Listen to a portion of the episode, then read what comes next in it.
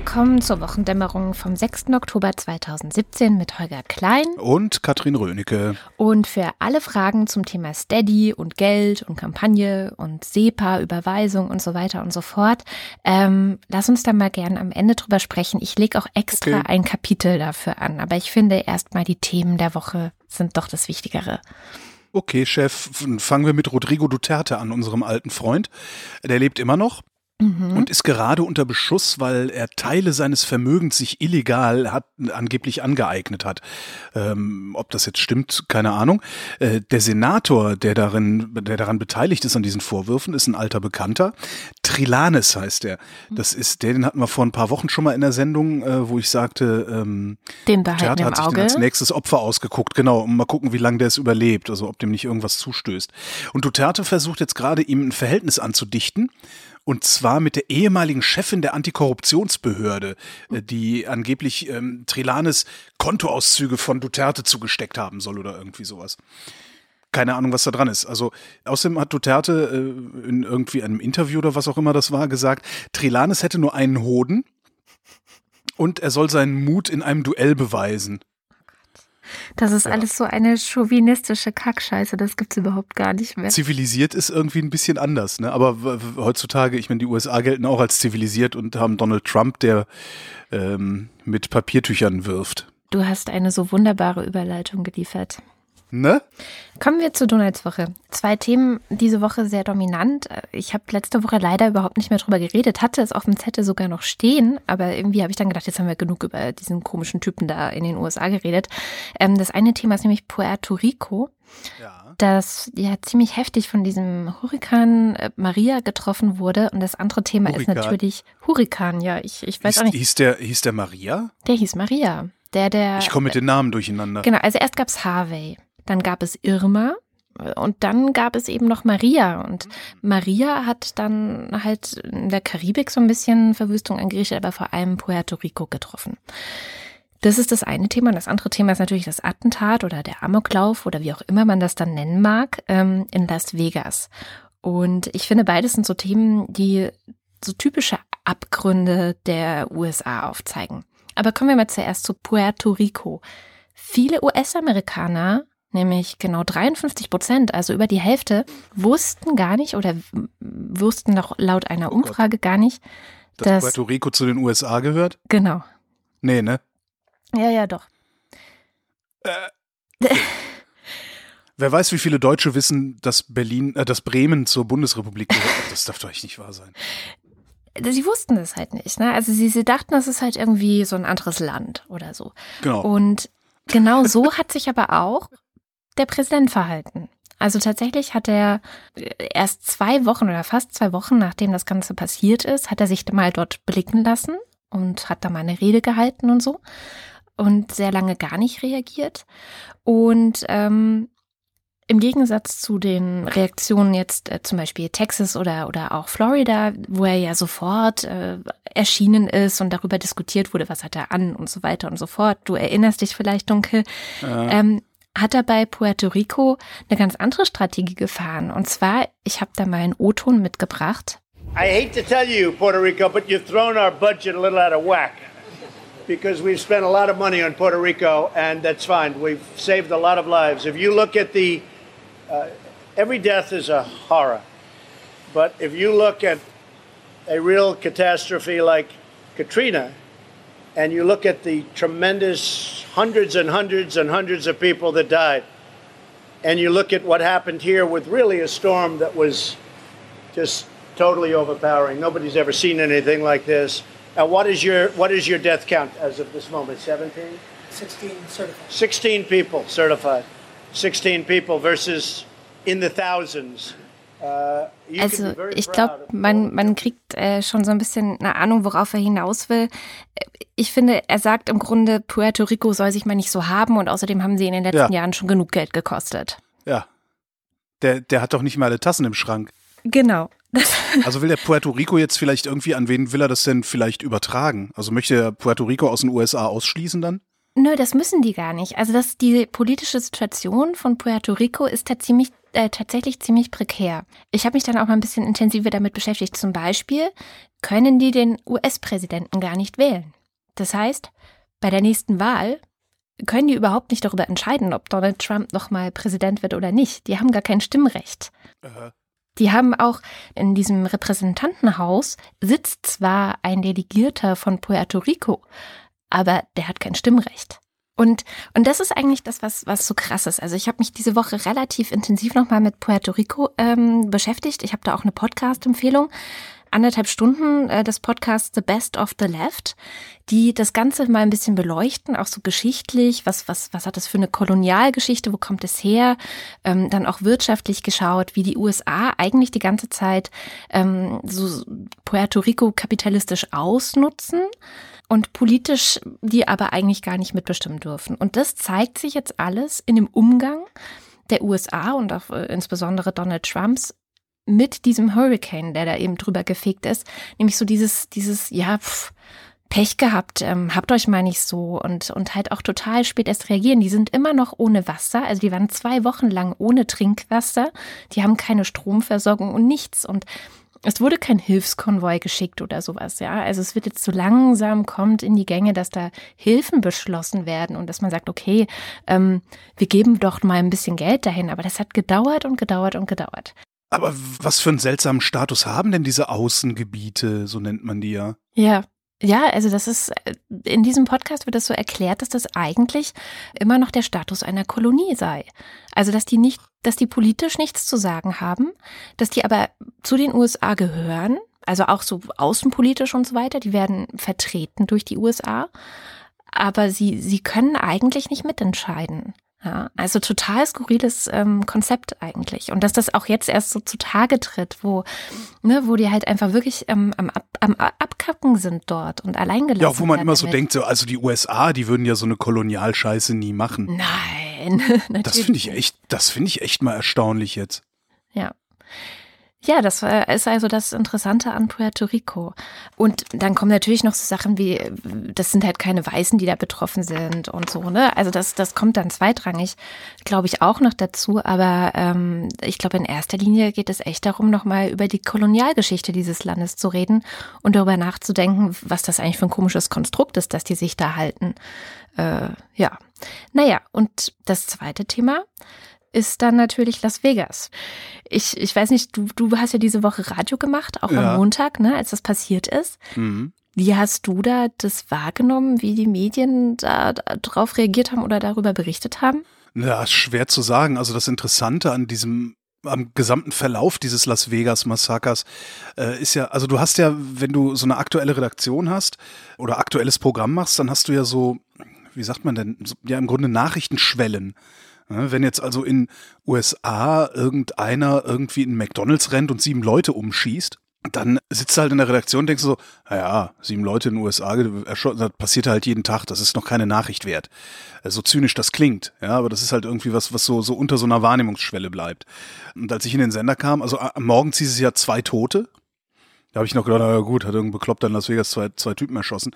Als ich dann in den Sender kam, äh, waren es schon 20. Und wir haben gesagt, hier, äh, da scheint irgendwie was zu passieren. Äh, lass das mal irgendwie im Programm abbilden. 20 Tote bisher und ich weiß gar nicht mehr, wie viele Verletzte das waren dann zu dem Zeitpunkt. Als ich dann on air gegangen bin, also es war dann so gegen, gegen halb eins oder sowas, als wir die 20 Toten hatten. Als ich dann on air gegangen bin, waren es halt schon über 40, ich glaube 49 oder so. Und im Verlauf der Sendung halt 59 Tote und 500 Verletzte.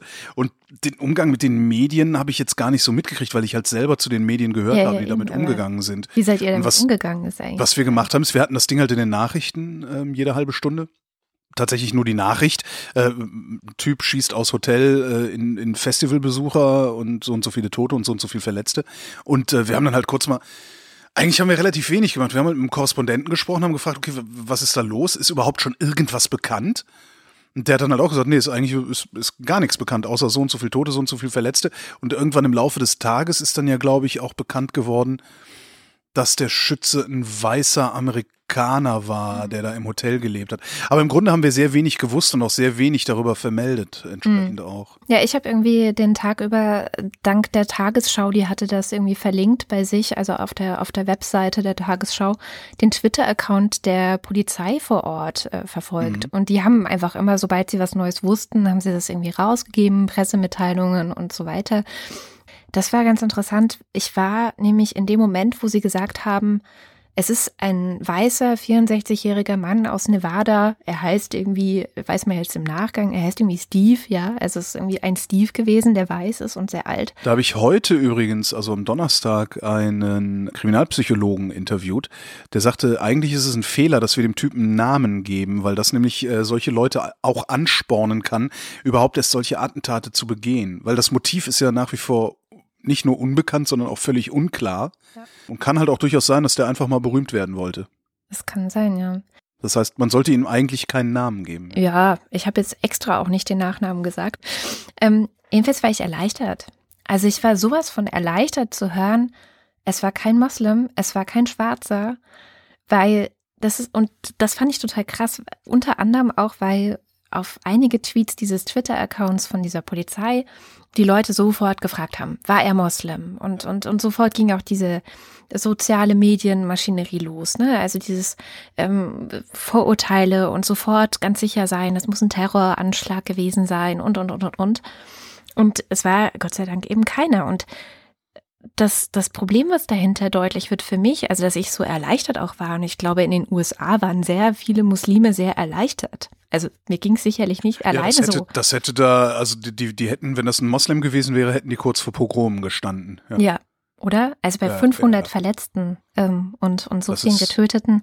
Ja, es, das ist Wahnsinn. Es ist halt total krass, wie hier mit zweierlei Maß gemessen wird. Und, und auch in den Medien hinterher. Also ich, ich fand es ganz gut, ich weiß gar nicht mehr, wo ich das gelesen hatte, aber irgendjemand meinte, naja, hinterher als einsamer Wolf bezeichnet zu werden, das ist halt auch ein Privileg, das nur so ein alter weißer Mann in den USA hat. Ja, ja. ja. Also. Stimmt verrückter Einzeltäter. Und also was ich interessant fand, war dann auch, in den USA gilt dieser Typ nicht als Waffennarr. Ja, der hat was, 47, 47 Feuerwaffen zu Hause gehabt und ich weiß nicht, wie viel zigtausend Schuss Munition oder mehrere tausend Schuss Munition, was jetzt nicht unüblich ist bei Schützen, weil je mehr Munition du kaufst, desto billiger wird der einzelne Schuss. Mhm. Ja, und wenn du weißt, ich verschieße sowieso jedes Jahr äh, 2000 Schuss oder so, dann kaufst du halt eine große Menge. Damit könnte ich noch leben, aber äh, 47 Feuerwaffen? Nee, der ist kein Waffennah. Das geht wahrscheinlich nur in den USA. Also wenn hier einer 47 Kanonen zu Hause hätte, natürlich würde sofort in der Zeitung stehen, dass das ein Waffennarre ist. Ja. ja. ja. Das ist schon echt faszinierend. Interessant finde ich auch, äh, wie der seine Gewehre umgerüstet hat. Der hat halt halbautomatische Waffen gehabt, äh, halbautomatische Waffen. Das ist auch so was, was die, das ist was, was mich ein bisschen immer wieder aufbringt. Das heißt immer so, ja, bei ihm sind Waffen gefunden worden. Da waren auch halbautomatische Waffen dabei. Das klingt immer wahnsinnig dramatisch, aber halbautomatische Waffen ist, eine halbautomatische Waffe ist das, was der Polizist am Gürtel trägt. Ja, und zwar eine Waffe, also Pistole oder Gewehr, ähm, die nach einem Schuss sich selber wieder lädt. So, und um den nächsten Schuss abzugeben, musst du aber auch wieder den Abzug drücken. Das ist eine halbautomatische Waffe. Dramatisch ist es, wenn es eine vollautomatische Waffe ist, weil das ist Maschinengewehr, Maschinenpistole, wo du nur einmal den Abzug durchdrückst und das Ding selbstständig weiterschießt. Diese Dinger sind in den USA auch weitgehend verboten äh, weil es halt Angriffswaffen sind, die sind halt auch für nichts gut. Ne? Normal, also du, du schießt ja um aus sportlichen Gründen Präzision, tralala. Äh, mit so einer mit so einer automatischen Waffe kannst du gar nicht so präzise schießen. Und, ne? Das ergibt wenig Sinn. Und was die machen in den USA, ist, ist wirklich sehr sehr abgefahren. Es gibt einen, also hast am Gewehr hast du ja den Schaft. Das ist so, ne? also oder man nennt es auch Kolben. Das Ding, was du an die Schulter stellst. Ja? Also der, der hintere Schaft des Gewehrs. So, und den kannst du austauschen. Dann baust du da einen neuen Schaft dran, der beweglich ist, vorwärts, rückwärts beweglich ist um ein paar Zentimeter und der in den Abzugsmechanismus greift. So, und dann hast du Du hast ja bei so einer Waffe hast du einen Rückstoß. Das heißt, das Gewehr stößt sowieso kurz nach hinten. Und wenn du diesen umgebauten Kolben da dran hast, ähm, macht der Rückstoß des Gewehres, dass der Abzug neu gedrückt wird. Ja, das heißt, es ist ein pseudo, pseudo-vollautomatisches Gewehr. Und mit solchen Sachen hat er sich ausgestattet. Und diese Vorrichtungen, um deine Gewehre so umzubauen, die kriegst du halt in den USA im Supermarkt für einen Huni. Nein, echt? Das finde ich das Faszinierende daran. Ey, das ist schon Also ein verrücktes Land. absolut nachvollziehen, dass die sagen, okay, Second Amendment, äh, jeder hat das Recht, eine Waffe zu tragen, äh, bla bla blub. Ich kann völlig verstehen, dass die Leute sich zu Hause Waffen hinlegen und so, alles okay. Aber dass man was verkauft, was aus einer, ich sag mal, aus einer, aus einer Jagdwaffe oder einer Sportwaffe letztendlich eine Kriegswaffe macht. Weil das ist nur dazu da, möglichst viele Leute in möglichst kurzer Zeit niederzumähen. Das ist mir völlig schleierhaft. Und ich kann auch nicht verstehen, wie man das noch mit dem zweiten Verfassungszusatz rechtfertigen kann. Ich kann sowieso nicht verstehen, wie man 47 Gewehre mit einem zweiten Verfassungszusatz rechtfertigen kann. Ja. Zumal dieser zweite Verfassungszusatz über 200 Jahre alt ist. Und ich verstehe nicht, ich akzeptiere völlig jegliche kulturellen Unterschiede, die da, die da herrschen. Aber ich verstehe beim besten Willen nicht, dass die USA nicht in der Lage sind, diesen zweiten Verfassungszusatz an die Moderne anzupassen. Weil da steht drin, jeder darf Waffen tragen. Aber das ist halt geschrieben worden, als du irgendwie äh, äh, Vorderlader Steinschlossgewehre hattest oder sowas, wo äh, zwischen zwei Schüssen irgendwie eine Minute oder länger Zeit lag, weil du nachladen musstest und mit dem Stock vorne alles reinstopfen und sonst wie. Das, wir leben ja in ganz anderen Zeiten. Da traf ich echt nicht. Ja, ja, das ist natürlich auch gerade so die große Diskussion in den USA, diese Second Amendment-Diskussion, die immer mal wieder aufploppt. Aber ich glaube, dass man da bei Donald Trump wahrscheinlich den falschen Präsident hat, um da irgendwas zu ändern. Also er hat ja nach, Ja, seinem, nach seinen 100 Tagen, die er im Amt war, oder nach 99, ich weiß es nicht mehr, ähm, er war der erste Präsident seit Ronald Reagan, der bei der NRA, also der National Rifle Association, gesprochen hat.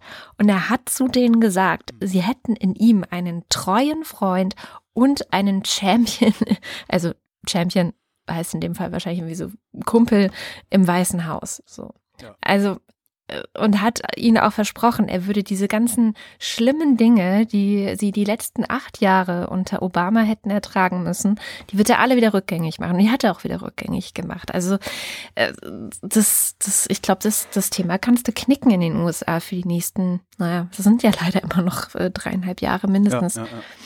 Es ist Was schon auch krass. sehr, sehr spannend ist äh, bei dieser Sache, es gibt einen Sänger, Caleb Kita heißt er, ich weiß jetzt nicht mehr zu welcher Band er gehört hat. Josh Abbott Band heißen die, genau. Und die haben gespielt, während ähm, dieser Typ geschossen hat. Und Caleb Kita äh, war, äh, der, der hat jetzt ein Statement rausgegeben, der war sein Leben lang für, Befürworter des Second Amendment und hat das mit äh, allen möglichen ihm zur Verfügung stehenden Argumenten verteidigt und hat jetzt nach diesem Massaker gesagt, ich habe mein Leben lang falsch gelegen. Krass. Und ähm, auch dieses, ähm, der, der hat halt geschrieben, also es gibt dieses Argument, dieses Good Guy with a Gun Argument. Wenn alle Leute bewaffnet sind, wenn alle Leute Waffen tragen, dann gibt's halt mehr gute Leute, die Waffen tragen. Und wenn dann ein Bösewicht mit einer Waffe kommt, gibt's genug gute, die den Bösewicht umnieten, äh, auf das er nichts Böses anrichten kann. Das ist so eins der beliebten Argumente bei der NRA, überhaupt bei Leuten, die möchten, dass äh, Waffen nicht nur zu Hause oder im Sportverein aufbewahrt werden, sondern dass jeder auch Waffen führen, also mit sich rumtragen kann. War das nicht sogar ein Argument in dieser Diskussion um diese Schulamokläufe, dass dann Ja, ja, genau. Waffen Ja, ja, tragen genau. sollen? Hm. Ja, genau, genau. Und auch so, äh, auch nach Orla- Orlando, äh, ja, wären da, wären da Bewaffnete in, in diesem Club gewesen, dann wäre das nicht so schlimm geworden und sowas. Ist halt die Frage, ne, wenn jetzt ein komplett bewaffnetes Kino äh, einer reinstürmt mit Waffen, was passiert dann, wenn alle ihre Waffen ziehen und drauf losballern? Ähm, jedenfalls hat Caleb Keeter dann gesagt, äh, hat dieses Good Guy with a Gun Argument auch ausgegeben. Er hat gesagt, wir hatten Waffen und Bandmitglieder von uns haben Waffen. Einige von unseren Bandmitgliedern haben sogar ähm, die Erlaubnis, Waffen verdeckt zu tragen. Da brauchst du eine spezielle Erlaubnis für in den USA. Und sie haben sich nicht getraut, die Waffen rauszuholen, aus Angst davor, dass die Polizei sie wiederum für Attentäter hält und er- erschießt. Ja, klar. Das ist ganz interessant. Und der hat sich jetzt wirklich innerhalb eines Tages oder innerhalb von zwei Tagen hat er sich äh, gegen Schusswaffen, also gegen dieses Second Amendment ausgesprochen, beziehungsweise äh, fordert, dass da äh, nachgebessert werden muss. Also Gun Control heißt in den USA ja nochmal was anderes. Ähm, also Waffengesetze in den USA würde ja bedeuten, dass überhaupt erstmal registriert wird, wer eine Waffe hat. Hm. Und das lückenlos und äh, viel genauer hingesehen und so. Ja. Ja. Aber es sind irgendwie, also ich finde, es sind echt zwei so Themen gewesen diese Woche, die jedes für sich auf bestimmte Abgründe hinweist, die in den USA anscheinend total normal sind. Also, die auch keiner hinterfragt. Also sowohl Puerto Rico äh, als auch Was mich ja umgetrieben hat, eigentlich auch schon seit letzter Woche umtreibt, gar nicht mehr, sind wir mit Trump eigentlich fertig? Ja. Okay. Das ist Katal Katalonien. Mhm. Äh, dieses Unabhängigkeitsreferendum vom 1. Oktober, äh, also von letztem Sonntag. Äh, ich habe das im Vorfeld nicht verstanden, was da passiert. Und ich verstehe auch immer noch nicht, was da passiert. Also ich, ich, ich verstehe nicht, was die Katalanen wollen. Die, die wollen unabhängig sein, genau. die äh, fühlen sich von der Zentralregierung schlecht behandelt oder ungerecht behandelt. Aber ich habe bisher nirgendwo mal konkret erklärt bekommen oder erklärt bekommen, was das konkrete Problem ist. Also ich, ich, ich habe schon Probleme, ich verstehe schon nicht, warum man unabhängig sein will. Also ich verstehe, dass die Kurden unabhängig sein wollen, weil die Kurden, die kriegen seit gefühlt Jahrhunderten den Arsch versohlt. Äh, die kriegen vom Irak aufs Maul, die kriegen von Syrien aufs Maul, die kriegen von der Türkei aufs Maul. Dass die Kurden sagen, ey, wir werden hier im Grunde permanent unterdrückt, wir wollen einfach nur einen eigenen Staat, dann können wir uns selbst zur Wehr setzen, wenn einer kommt, dann sind wir autonom. Aber Katalonien, Himmel, Spanien ist doch jetzt nicht irgendwie eine Diktatur, die pausenlos Katalonen irgendwo ans Kreuzen, äh, Katalanen, da komme ich auch nochmal mit durcheinander, die pausenlos Katalanen ans Kreuzen. Ich, also ich verstehe das. Verstehst du das? Ähm, also nach allem, was ich rausfinden konnte, weil ich habe auch gesehen, dass du nach einer Antwort suchst und habe dann auch angefangen, nach einer Antwort zu suchen. Und die einzige Antwort, die ich gefunden habe, ist die Geld. Also ich habe ganz der Eindruck, es geht ganz einfach um Geld. Es geht einfach darum, dass sich die Katalanen irgendwie für reicher empfinden und so ein bisschen wie die Briten, dass sie jetzt sagen, naja, also uns ging es ja viel besser, wenn wir jetzt äh, nicht so der, der, der Wurmfortsatz dieser, dieses, dieses Spaniens wären, sondern wenn wir unser eigenes Reich hätten. Dann, dann könnten wir viel besser wirtschaften und, und wir haben ja eigentlich nur ein Minusgeschäft sozusagen. Also so ein bisschen fand ich die Argumentation, wenn man denn welche gefunden hat, wie die Briten in Bezug auf den Brexit. Also äh, die Bayern, die machen das ja auch. Die genau. Bayern äh, jammern ja auch die ganze Zeit rum, äh, der Länderfinanzausgleich, wir ja. zahlen immer nur für die blöden Berliner und so. Ja, aber äh, wenn, wenn, wenn es das ist, also am Ende wissen die Bayern aber, dass sie, dass sie, ne, also dass sie trotzdem davon profitieren, dass sie zu Deutschland gehören. Weil ja, der, natürlich. Der Ruf Deutschlands ist wahrscheinlich auch hinreichend gut, dass man sagen kann, ey, total geil, wir gehören zu Deutschland, ey, super aber die Bayern, die sind wenigstens ehrlich genug zu sagen, nee, wir haben keinen Bock dafür zu bezahlen. Warum sagen die Katalanen nicht, ey, wir haben keinen Bock dafür zu bezahlen, wir wollen, die, wir wollen unsere Kohle behalten, geht weg. Wir haben keine Lust, Spanien zu finanzieren. Das fände ich irgendwie ein nachvollziehbares Argument, über das man auch diskutieren kann. Das, das, man muss das ja nicht richtig finden oder man muss das ja nicht falsch, also man kann darüber ja diskutieren, aber über, wir werden von der Zentralregierung ungerecht behandelt und mhm. äh, der, der Faschismus, also der spanische Faschismus, der hat noch gar nicht aufgehört, das habe ich auch mal als Argument irgendwo gehört. Das, also das, ich kapiere das nicht. Das passt ganz gut also, zu einem anderen Thema, was ich nochmal aufgreifen wollte von letzter Woche, wo wir ja sehr lange über die AfD ähm, philosophiert hatten. Mhm. Und zwar gab es da eine Podcast-Empfehlung zu dem Thema, ähm, weil ich ja gefragt hatte, Sündenbock und so, also eigentlich immer so dieses Projizieren von, von irgendeinem Problem, das man empfindet auf eine andere Instanz und dann denken, dass wenn man diese Instanz irgendwie bekämpft oder dafür sorgt, dass die keinen Einfluss mehr auf einen hat, dass dann alles gut wird. Ich meine, letztendlich ist es ja das Gleiche. Da hatte jemand empfohlen, den Forschergeist Folge 30 hier, den, ähm, den Tim macht. Mhm. Und zwar ging es da um Konflikt- und Gewaltforschung. Ähm, der, der Forscher, der interviewt wurde, Andreas Zick, der hat sich unter anderem ganz viel mit dem großen Thema gruppenbezogene Menschenfeindlichkeit beschäftigt. Das mhm. ist an der Uni Bielefeld, ist das irgendwie so ein Bereich, der forscht dazu. Die machen auch immer wieder so aktueller Stand des Ganzen. Und der hat nämlich auch versucht, so ein bisschen zu erklären, wie es zu solchen Phänomenen kommt wie Pegida. Ne, also nehmen wir jetzt mal gar nicht so sehr die AfD, aber Pegida. Mhm. Wie kommt es dazu, dass Leute sich dem so anschließen und da so mitmachen? Ähm, ein anderes Beispiel ist diese Hooligan-Struktur. Er sagt, dass eigentlich fünf soziale Motive erfüllt werden, wenn man sich mit sowas so stark identifiziert und sich da, ähm, sich da so engagiert. Und vielleicht könnte das auch für die Katalanen zutreffen. Ich weiß es nicht. Aber es, es klingt plausibel. Das erste ist Zugehörigkeit und Identität. Du willst irgendwo dazugehören und du möchtest dich über diese Zugehörigkeit auch identifizieren. Das würde ich, glaube ich, bei Kata Katalonien ist das, glaube ich, ganz stark. Dass man sagt, ich bin Katalane, ich gehöre hier dazu, ich identifiziere mich hier. Das Beispiel Bayern ist da ja auch ganz ähnlich. Die haben das ja auch so ganz, ganz stark, dass sie dieses, ähm, dieses Traditionen und, und dieser Dialekt und diese Dirndl und das Bier und die Weißwurst.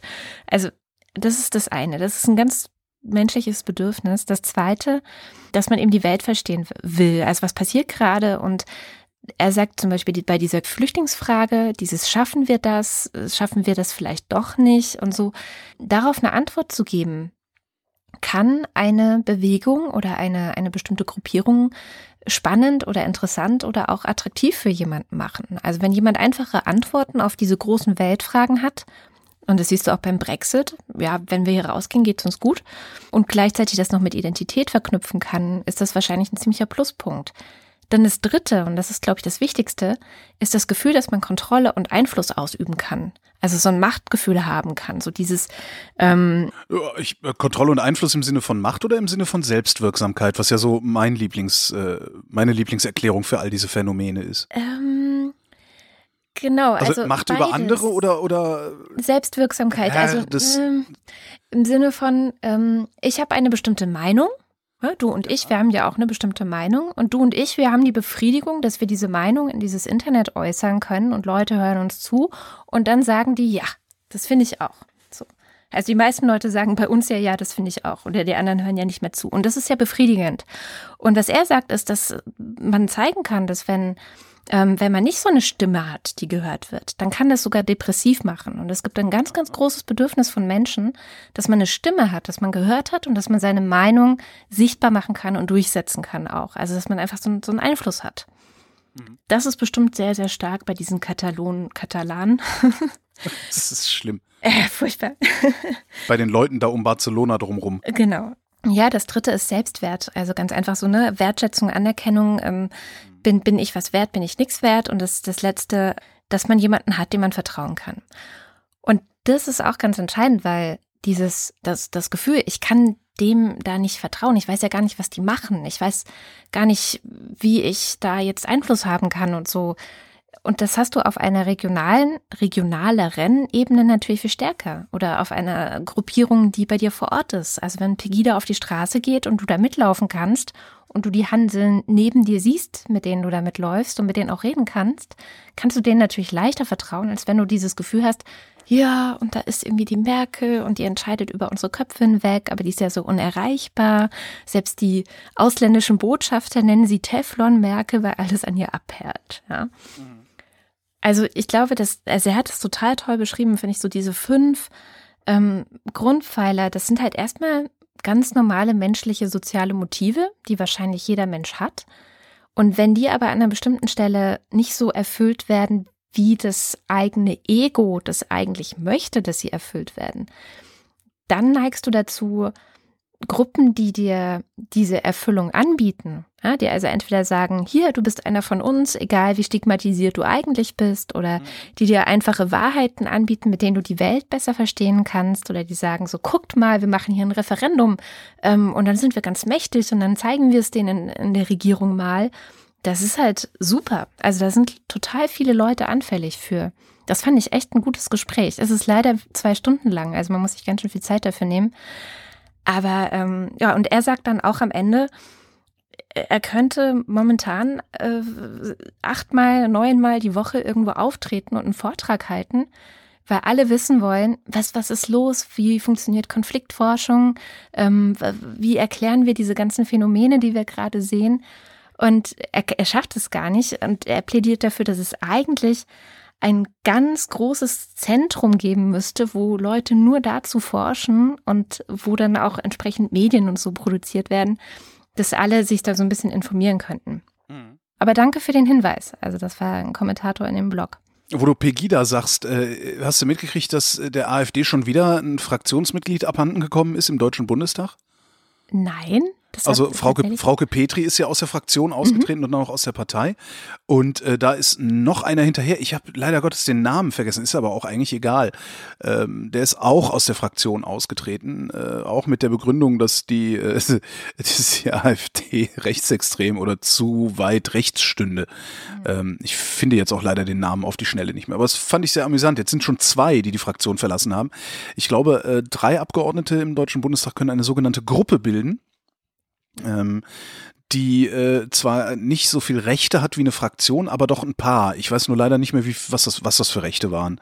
Also, äh, ja, nee, ich weiß es nicht mehr.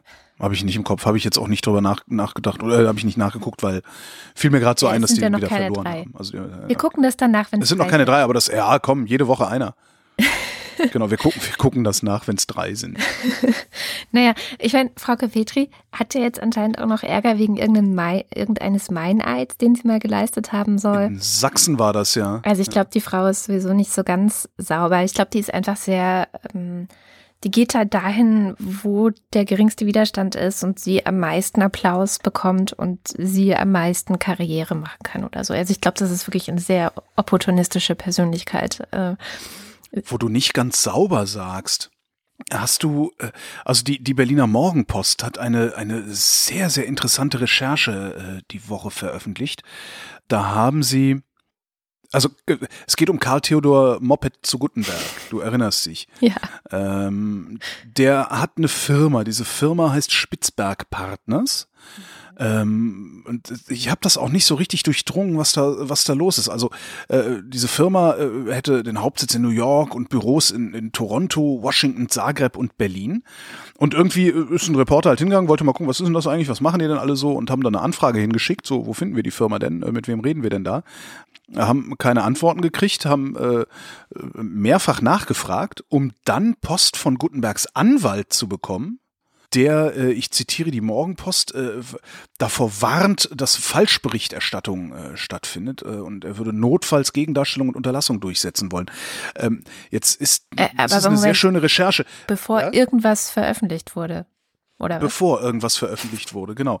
Also das, das riecht ganz komisch, was da gerade passiert. Und es ist eine sehr schöne Reportage, die sich im Grunde damit beschäftigt, wie die Reporter der Berliner Morgenpost nicht rausfinden, was Gutenbergs Firma eigentlich macht, wer für Gutenbergs Firma arbeitet, wo diese Firma überhaupt zu finden ist. Äh, also eigentlich gar nichts. Also das ist irgendwie so ein, so ein ganz komisches Ding. Und ich denke, ich denke mir, als ich das gelesen habe, habe ich mir gedacht, so irgendwie, das, das, das klingt wieder so, als, als würde da irgendwie was verschleiert oder sonst wie werden. Und ich, gerade so jemand wie Gutenberg, der müsste doch eigentlich nach dieser Plagiatsgeschichte besonderes Interesse daran haben, ja nicht so intransparent zu sein. Also das, das müssen wir verlinken im, im, in den Shownotes zu dieser Sendung. Also es liest sich wirklich wie der Anfang einer Räuberpistole. Es ist geht dann halt nicht weiter, ne? Also es ist so. Es, genau, es geht nicht weiter. Also die, wir wissen es ja. jetzt nicht. Aber ich fand auch dieses überspezifische Dementi. Wo war das Wort nochmal her? Von Fefe oder so, ne? Ich glaube, Fefe hat das mal gebracht, ja.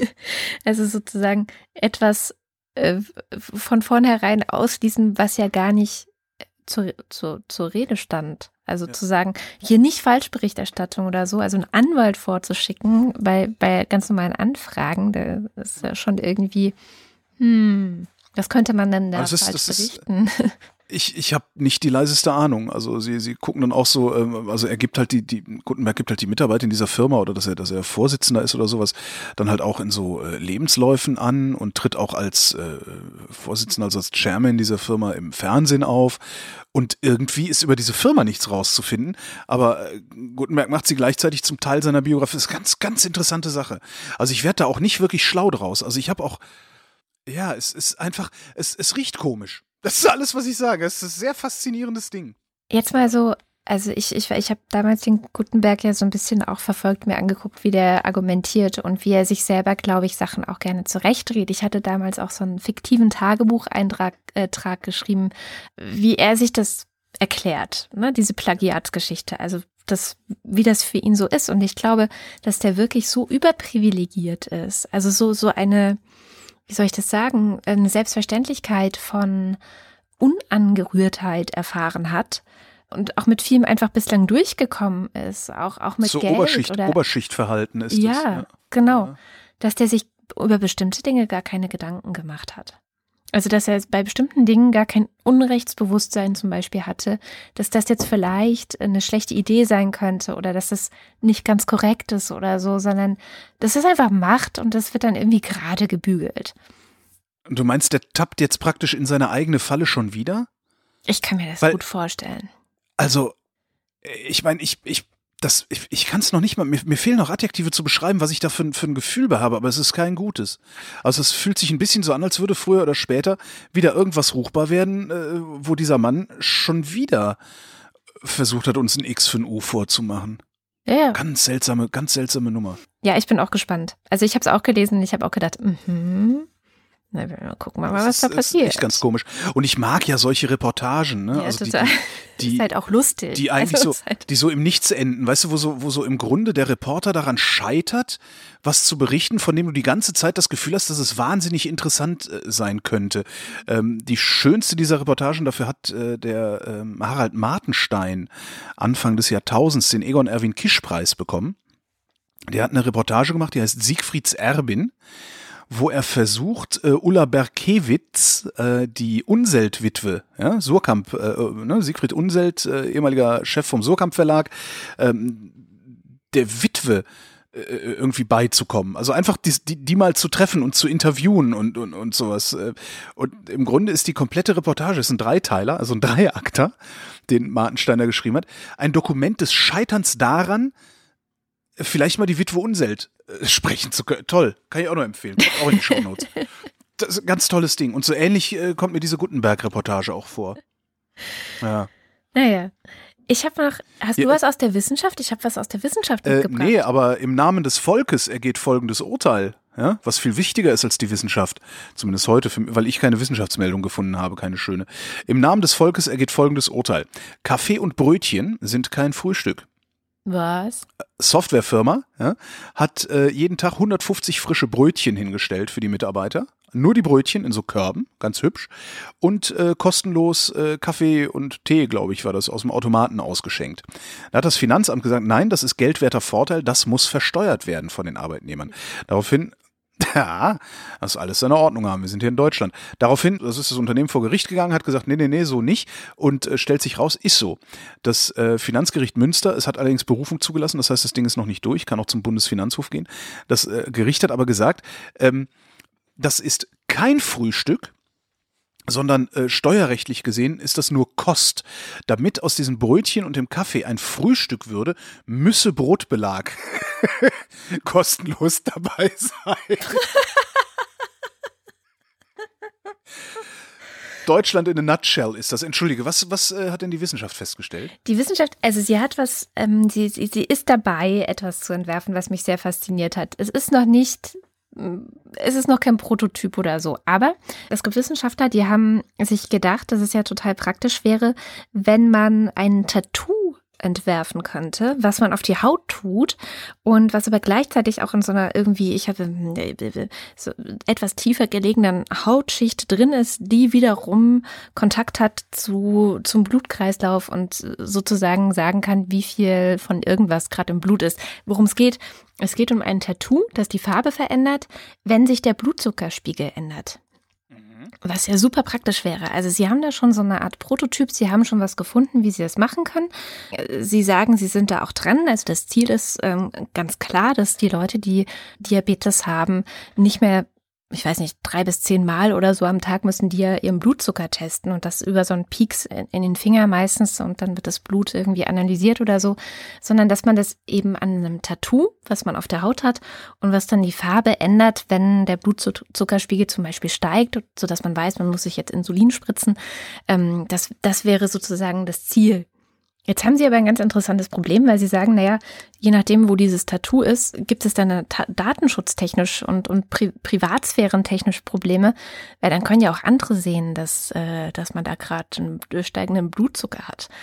Wo ich mich dann wiederum frage, kann man das nicht einfach irgendwo machen, wo es jetzt nicht unbedingt alle sehen und man checkt das immer mal auf dem Klo oder so? Also weiß nicht, ähm, auf Im den Schritt. Brüsten, im Schritt ja, Ja. oder im Bauch. Ist, aber es ist so ein Bügelbild, also kein Tattoo, kein dauerhaftes Tattoo. Nee, ist ein richtiges so Tattoo. Also es geht schon so um Ah, okay, richtige ist richtig rein. Ta- Genau. Also es muss auch in, so tief in die Haut rein, dass sozusagen diese äh, tiefere obere Hautschicht, ähm, die überhaupt einen Kontakt zum Blut hat, also die überhaupt feststellen kann, ob der Blutzuckerspiegel jetzt höher oder niedriger ist, das muss schon äh, sichergestellt sein, dass das, dass das dazu trifft. Aber Sie sagen, es ist noch eben, ähm, Sie forschen noch dran. Aber fand ich spannend, fand ich mal eine echt gute Idee. Das war die Wissenschaft. Und was ich noch nachtragen wollte, weil das darf man natürlich am Ende ähm, eines Gesprächs über äh, Barcelona und die äh, Katalanen, darf, das, darf man das natürlich nicht weglassen, wie die spanische Regierung dagegen vorgegangen ist, Entschuldigung, ähm, war, war, war auch, also finde ich wirklich unglaublich. Also ich, äh, ja, da brauchen wir gar nicht drüber reden. Das ist, äh, das, das ist. Äh, hätten die da nicht einfach die Leute wählen lassen können und am Ende sagen, ja, tut uns leid, aber das, das gilt jetzt aber nicht. So. Genau. Einfach ignorieren. Ja. Ja, verstehe ich auch nicht. Das ist, äh, ich vermute mal, dass sie komplett hilflos waren, also komplett hilflos und überfordert. Aber Interessant ist übrigens, ne? also, äh, weil die wahrscheinlich nicht damit zurechtkommen, dass da ganz normale Leute sitzen ja. und nicht irgendwelche linksautonomen Steineschmeißer. Ja. ja. Du wolltest noch was sagen? Nö. Gut, dann komme ich zu dem Punkt mit den ganz vielen Fragen äh, in eigener Sache sozusagen. Also, es gab ganz viele Fragen und ich versuche mal irgendwie alle zu beantworten, die sowohl in dem Blog als auch auf Twitter als auch, ey, du hattest ja auch noch eine Frage.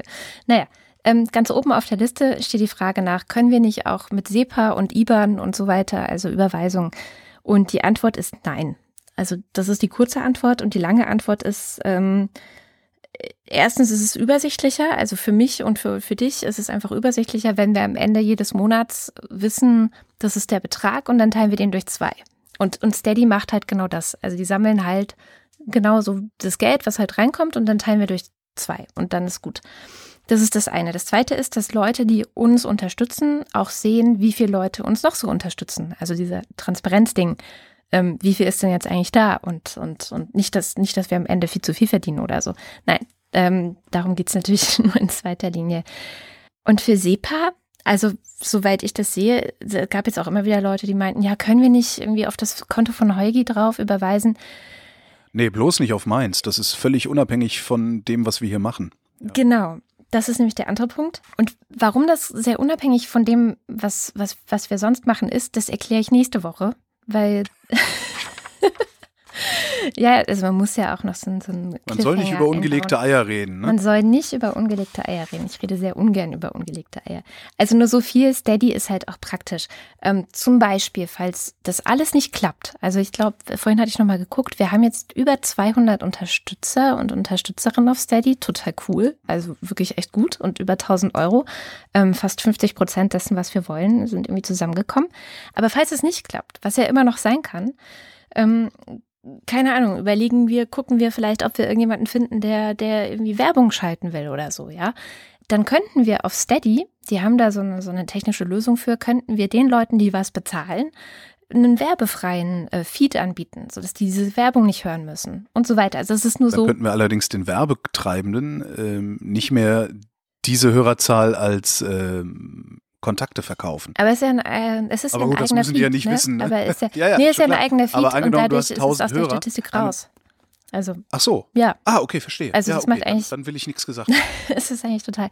Genau. Also es ist kompliziert, aber ich habe auch, ich habe auch wirklich Wochen jetzt damit zugebracht, die beste Lösung dafür zu finden. Und das, ich appelliere jetzt einfach an unsere Hörerinnen und Hörer, mir zu glauben und, und in mich zu, in mir Vertrauen zu haben, in mich dass das schon die beste Lösung ist, die ich finden konnte. Und auch die, es gab zwei Kommentatoren im Blog, die gesagt haben, sie haben keinen Bock, sich jetzt extra bei Steady anzumelden. Da kann ich nur sagen, ist okay. Also, das, mein Gott, wir zwingen ja hier auch niemanden, ja. Also, wenn jetzt jemand sagt, ich mache das nicht, ich möchte das nicht, ich, das ist auch, was für Gründe auch immer, dann machst du das nicht. Das ist gar kein Problem. Wir sind überhaupt nicht böse. Gar nicht. Ähm, und aber was alle tun können, das ist mir jetzt auch nochmal aufgefallen, also was wirklich alle tun können, egal, auch unabhängig vom Geld, ähm, wir hatten jetzt für die letzte Wochendämmerung etwas mehr als 2000 Hörerinnen und Hörer oder Downloads. Ja. ja? Und Holgi, du und ich, ne, wir kennen ja unsere Zahlen sonst. Ich würde sagen, mhm. da geht noch was. Ja.